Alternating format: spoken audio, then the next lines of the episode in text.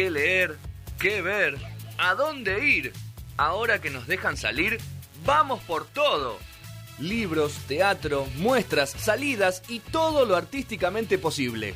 Analía Bustamante vuelve y te dice para dónde agarrar. Izquierda, doblando. Derecha, media cuadra, arriba. Y arte.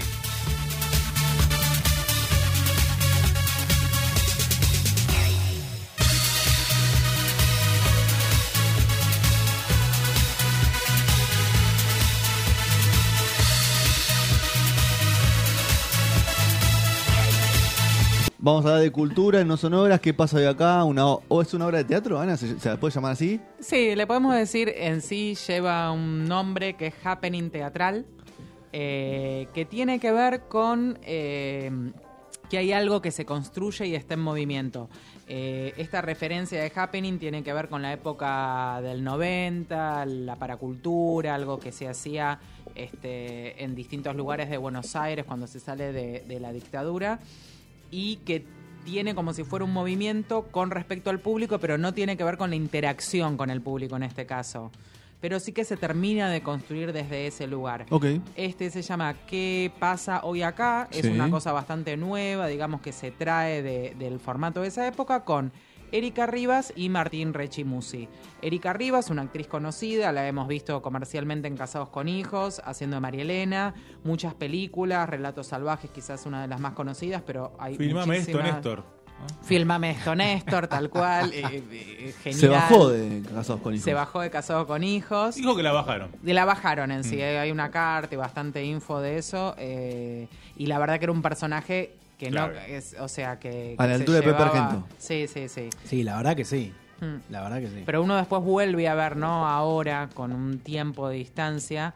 Y, al- y después, bueno, ella ya venía con un montón de trabajo en actuación 20 y años de distancia, ¿no? Sí, Porque- sí. Y el personaje está, o sea, está muy bien construido y se resiste en esa comedia. Quizás, y a mi entender, mejor que el de Pepe. Eh, o sea, tiene otro tipo de, para mí, una construcción distinta. Va a un lugar no común, o sea, eh, sale también de lo que es ella, porque Franchella es Franchella, después hizo otras cosas, pero Sí, se ella, no venía registro. tanto por ese lado ah, No, previo, no. casó con hijos. No, venía es más, creo de- que es lo, eh, creo que lo más, Muy más- no lo más parecido, pero en, este espectáculo de humor hay un poco una parte media exacerbada y nada, eh, pero algunas cositas te, por ahí te retrotrae a lo de María Elena, pero nada. Porque, Pero porque está muy pegado el personaje. porque de no, ella. no, pero justamente fue una actriz Sale. que se despegó totalmente y que uno la ve en, bueno, Relatos Salvajes porque ahí también estalla, pero eh, La Luz eh, Indecente creo que se llama una película que hace con... mm, Luz se llama La- incidental. Sí, con Subioto y otras películas más que ella tiene papeles como retrabajados, dramáticos, o sea, es una actriz eh, zarpada y en teatro también ha hecho muchísimo. Y el coequiper es Martín Rechimusi, habla armar una dupla genial que viene más del palo de la radio, él es actor, es politólogo, eh, tuvo mucha vis- visibilidad en las redes sociales, también hace un, como si fuera un streaming con Pedro Ra- Rosenblatt. Rosenblatt. Rosenblatt. Y que se llama Mi Amica y tiene varios, varias cosas, digamos, hace mucha radio. Él, él se hizo famoso con lo del Sí, Con no lo sé de la el nombre. novela. falso, ¿Cómo era el el falso entre eh, ¿Cómo era el nombre? el falso CNN, digamos. Claro, ¿no? pero no me acuerdo. Randall. Randall, Randall, Randall Álvarez, y también Álvarez. ahora cubrió Randall. todo lo de la reina. Isabel, que Justo sé yo. Claro, estaba de o sea, justo Ah, ahí. justo. Sí. Que justo estaba ahí porque estaba haciendo esta obra con Erika Rivas en Berlín. Ah. Esta obra que vamos a hablar hoy eh, se está haciendo en el Conex, tuvo un montón de funciones, ahora quedan muy poquitas, solo viernes 4 y sábado 13 de noviembre. Eh, hicieron varias giras en el interior eh, y, en- y también, bueno, se fueron moviendo por algunos teatros porque esta eh, obra se pensó en cuarentena, o sea, se pensó antes, se tuvo que hacer en cuarentena, quedó en este formato, streaming, Mismo la hicieron en el lugar físico del Conex, la filmaban y así se daba, digamos, no era que la López preparaban para eso. Y después la empezaron a hacer en vivo y en un momento eh, bueno, salió la posibilidad, se fueron a Berlín eh, y justamente también en un teatro que está ubicado en la isla de los museos, Ah, mira. que también es un teatro que medio que la, la gente es medio como controversial, van cosas como más raras y que también medio que lo quieren cerrar por el sonido, como una cosa media así, y ellos llegaron, lo propusieron, o sea, y, y se armó y, y tuvieron esas dos funciones en Berlín.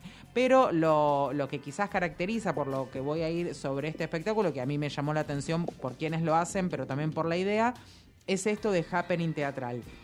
Y ahora este, busqué eh, algún textual, digamos, de Martín Rechimusi, que estuvo hablando en unas entrevistas, sobre en qué se denomina o por qué deciden eh, hacerlo de esta manera.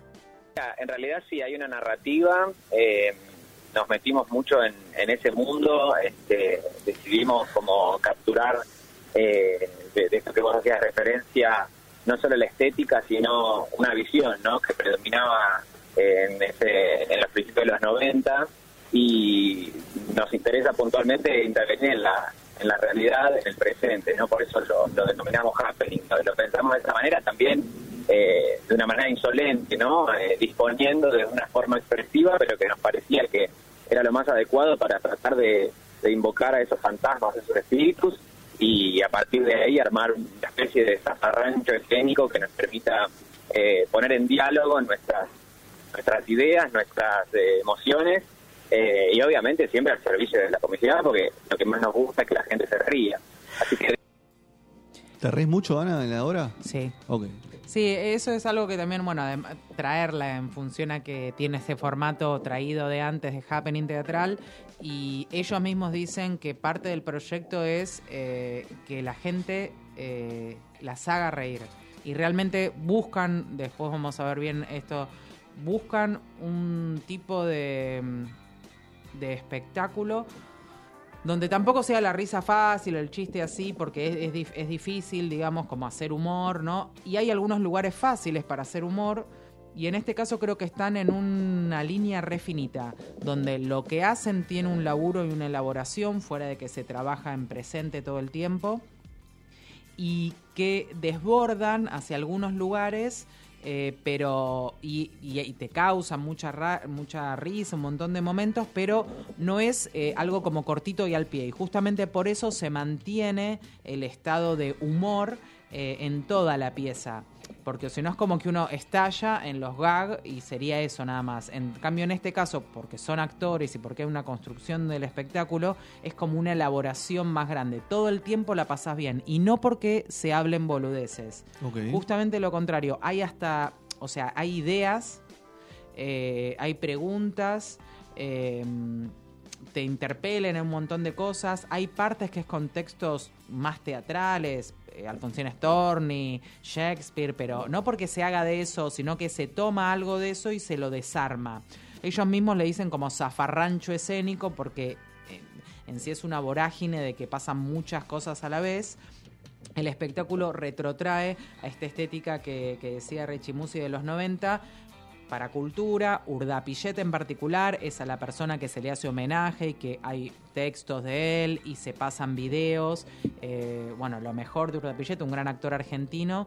Y también, este, bueno, Tortonese, Gasalla, todo lo que, eh, Batato Berea, todo lo que es la estética de los 90 y esa forma de hacer humor. Esto lo hacen a través de tres sketches pero que no estarían vinculados, pero que hay algo que los conecta. Uno medio futurista, digo así como las tres, uno medio futurista, como de eh, quiénes irían al futuro a representarnos, qué sé yo. Después entre dos amigas y entre dos extranjeros. Son distintos vínculos. Ellos se cambian en el escenario, se juega con sonido, con pantallas. Y en todo el espectáculo, por ahí, como hace esta idea de eh, una mm, actores como Urdapilleta, que en su momento estallaron y fueron muy transgresores, eh, quizás en un primer momento es bueno, ¿qué van a hacer para transgredir? Y no, y uno piensa también en el presente qué transgrede, habiendo tanta cosa en las Todavía redes. tra- tra- transgresión al alcance de la mano. Claro, entonces cómo pensar la transgresión sería Sí. más este, el significado y en ese caso, bueno, este vuelvo a pedir un audio de Martín que hace referencia y es muy interesante lo que plantea con respecto a eso. Sí, en realidad nosotros, eh, digamos, somos, o al menos yo, ¿no? Soy parte de esa generación que, que está pensándose, ¿no? En, en cuáles son los límites de la cultura de la cancelación y si puede haber algo, digamos, eh, real en eso, ¿no? Eh, obviamente yo siempre en lo personal lo pienso como una estrategia política, eh, una estrategia política de, de visibilización y de límites respecto a ciertos temas. Ahora, suponer que hay algo, digamos, que puede ser expresivo, que puede ser artístico y que al mismo tiempo eh, puede conformar, digamos, al grueso de las personas que están mirando y evaluando, bueno, eso es un imposible. Entonces, eh, tratamos, sí, de, de no hacer la forma, ¿viste?, del, del- de la búsqueda del límite, no hacer la forma de lo, tra- lo transgresor, sino como que buscamos de qué manera hoy eh, puede darse una transgresión, ¿no? Eh, entonces sí tenemos momentos en donde por ahí hay consignas que son absolutamente políticas, pero también nos nos este nos convoca un poco esto de, de que digamos la, la, la forma de narrativa no sea tan abierta, no esté todo tan afectado al chiste inmediato, sino que bueno, este, haya, haya, podamos defender ideológicamente de lo que nos estamos riendo, ¿no?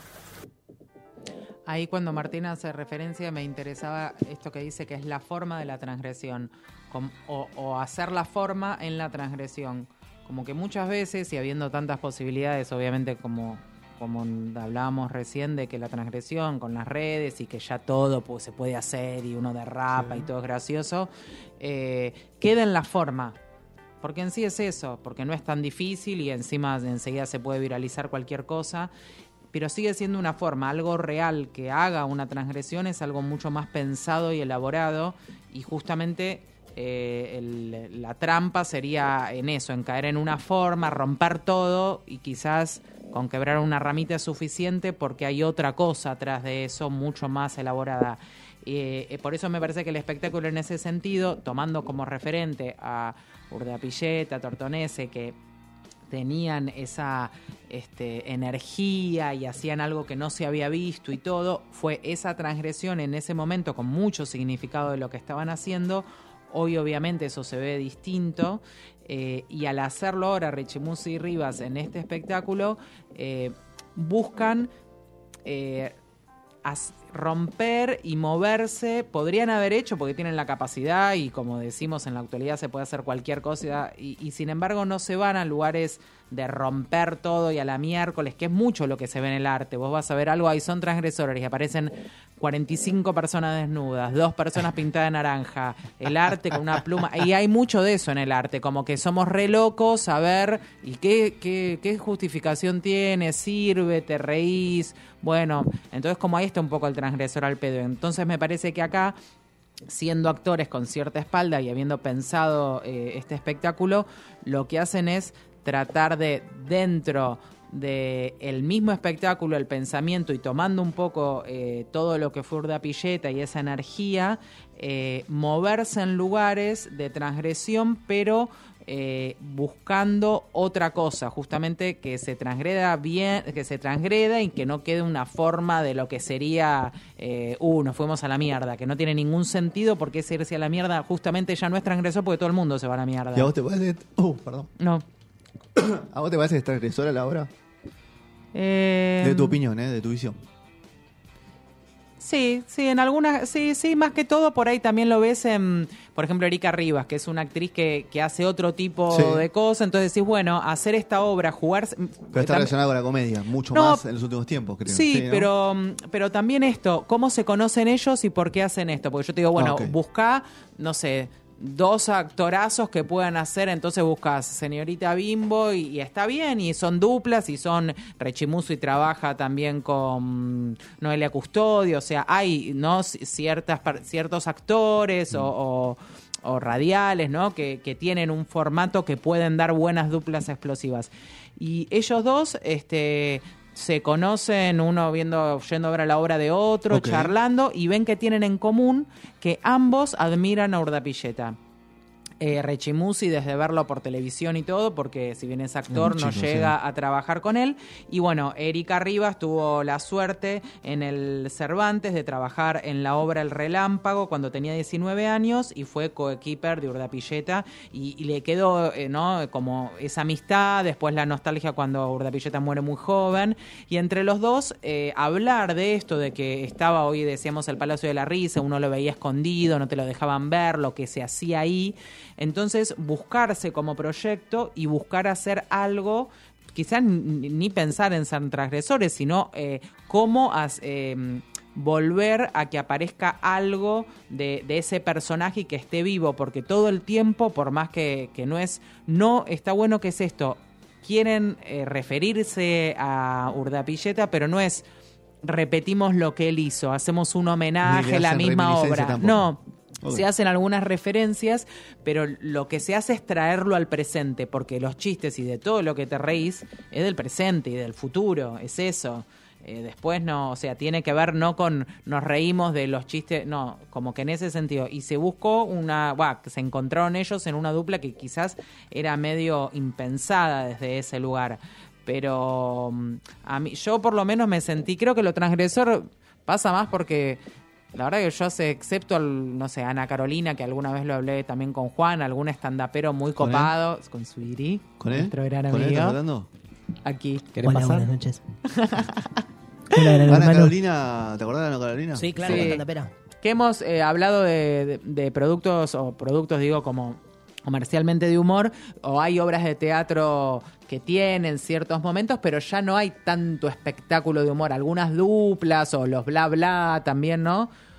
Pero en este caso ellos deciden hacer algo que no, que no se estaba haciendo, digamos, de tampoco en la, la cosa, pero me parece que... Y vos vas y la pasás bien eh, la hora y media que dura en espectáculo y, y también tienen ahí, y ahí es cuando dijeron, bueno, como tenemos la espalda, la hacemos, que- y inteligencia también, por ahí hay una escena que es re bizarra de dos amigas de la época de, de los 90, que viene al remis y es todo medio triste, viste, la madre se le cierra el párpado, todo bizarro, y es- todo el día estás ellos con un vestuario, se cambian ahí arriba, muy bizarro todo.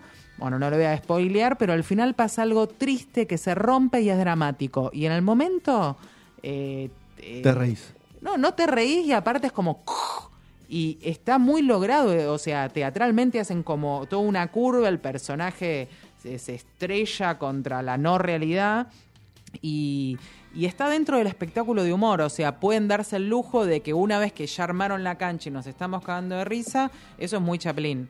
O sea, digo, no en la estética Chaplin, pero de, de poder saber que están, eh, que ya generaron un piso como para poderse mover dentro del humor con inteligencia y tocando otro cuando un espectáculo de drama, mismo hablábamos de ciertas películas que son duras, como ahora la que se ve Argentina o El secreto de sus ojos, es drama y cada tanto, como el personaje de Franchella en El secreto de sus ojos, de tus ojos, El alivio cómico, le digo. Claro, le pegan como unos cosas. Y en este caso hacen lo contrario. Ellos hacen todo el espectáculo de humor y cada Ah, tanto tenés te un tiran alivio un, dramático. un alivio dramático, pero que es genial verlo porque hay algo que te pasa como espectador que es muy extraño y al mismo tiempo ves la disponibilidad que tiene ese actor y esa producción, porque también es una cosa pensada de antes, fuera de que haya un recurso escénico del actor para poder lograrlo, de jugarse a cuando está todo arriba y sigo repitiendo el chiste y funciona, te doy vuelta, te meto un dramón y después te a salir, pero te lo, te, lo- te lo meten así de costado y decís, epa, ¿qué pasó? Me estaba riendo y ahora me- y ahí me parece como, como muy logrado. Sí, mm, a mí me pareció algo distinto, interesante, dos actores de, de- de también más de redes o de radio y, y Erika mucho más de teatro y cine que se unen para, para realizar esto. Me, me pareció una cosa interesante, no, no tan vista y buena. También esto, muchas ganas de divertirse, después de la pandemia y todo, aparecieron muchas obras que tienen que ver con el humor, creo que, que está mu- la gente tiene ganas de esto, a esta altura del año también. Así que bienvenidas, quedan dos funciones que Muy bien. pasa hoy acá. Está en el Conex el viernes 4 a las 20 y 30, sábado 13, 19. Es en el patio. Si hace, si hay lluvia, si hacia adentro. Si hace frío, abrigo, porque si no es en el Basta patio. de frío, por favor. Sí, sí. Se acabó el frío ya, ¿no? Así que todavía Mañana, quedan mañana. esas dos, dos funcioncitas. ¿Mañana qué? Ah, hasta mañana. Mañana, eh, ¿Vos te vas de frío mañana? no. Me llevo abrigo. Dicen. Bueno, si vos lo decís. No, no, dicen. Yo no. Ok. Pareces un periodista vos. Sí, Dicen, Ok. parece que así soy. sería. el Cerramos día. momento cultural. Eh, ¿Qué pasa hoy acá? Eh, habló Analia Bustamante. ¿Estás bien, Juan? ¿Estás con ganas de, de pasar al aire? y- Muchísimas ganas. Sí, sí. Sí. ¿Trajiste Pa- parece que algo? no. te pregunto. Ah. ¿Trajiste Traje, mirá, todo si- gasalla? Si lo hubiéramos planificado con Ana, no, lo- no nos hubiera salido. Todo lo que Ana acaba de explicar, creo que en un ratito lo vamos a ver para, para darle imagen a esta, a esta reflexión. Muy bien. Vamos Va- a hablar de Antonio Gasalla. Antonio Gasalla. ¿Es el nombre verdadero? o sea, Sí, es el nombre verdadero. Ok, no te- tenía esa duda. Bueno, vamos no a es escuchar. Mamacora, ¿Eh? el nombre, no es Mamacora. No es más Macora. Ennio Monicone y Joan Baez, Here's to You. Wow. Y ya venimos con el señor Zubiri, de la mano de él.